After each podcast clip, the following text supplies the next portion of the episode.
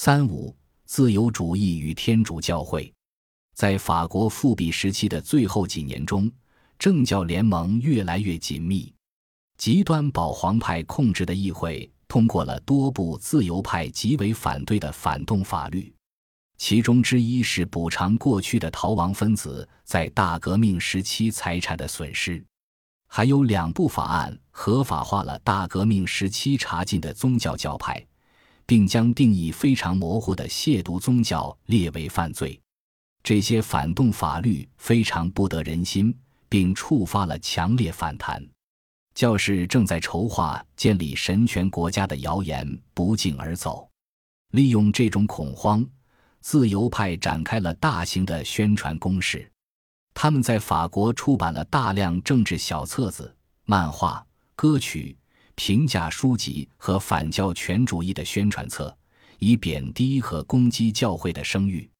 评价版的伏尔泰反教权主义著作和教士的公民组织法的宣传册广为传播。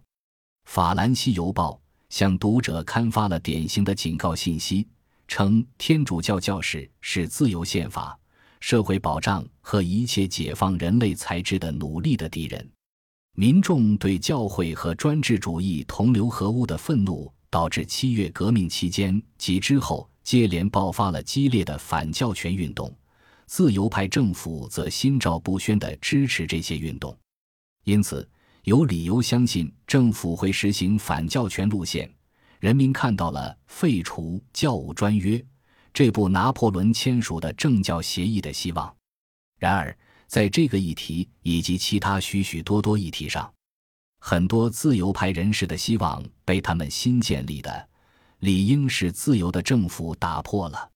新宪法确实将天主教从国教降级为大多数国民的宗教，并且承诺实行宗教宽容和结社自由，但是没有废除教务专约。教会和国家仍然保持特殊关系。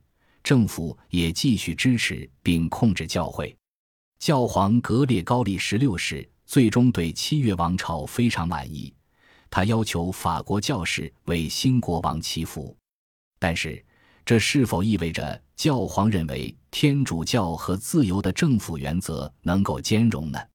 到底有没有可能同时成为良好的天主教徒和自由派呢？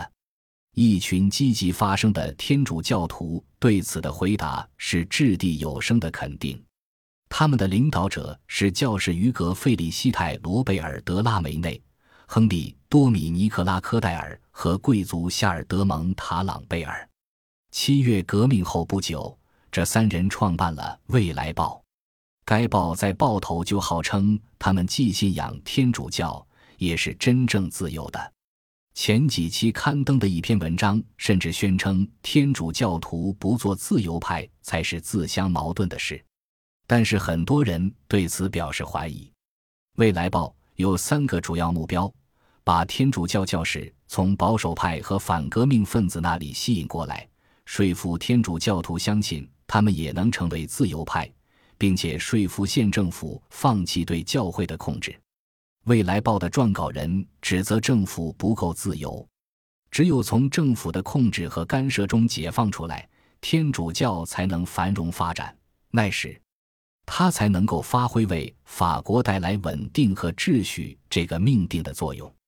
毕竟，自由派天主教徒可以把信奉天主教的比利时作为榜样。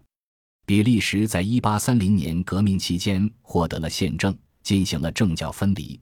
而那里的天主教依然十分繁荣活跃，天主教徒可以是自由派，天主教会也能在自由的政府体系下繁荣发展。比利时就是一个例证。法国的教会统治集团公开查禁了这些观点，《未来报》只办了一年之后，教皇格列高利十六世颁布了通谕，诸位惊奇，斥责了所有天主教自由派。这对自由主义的历史发展产生了重要影响。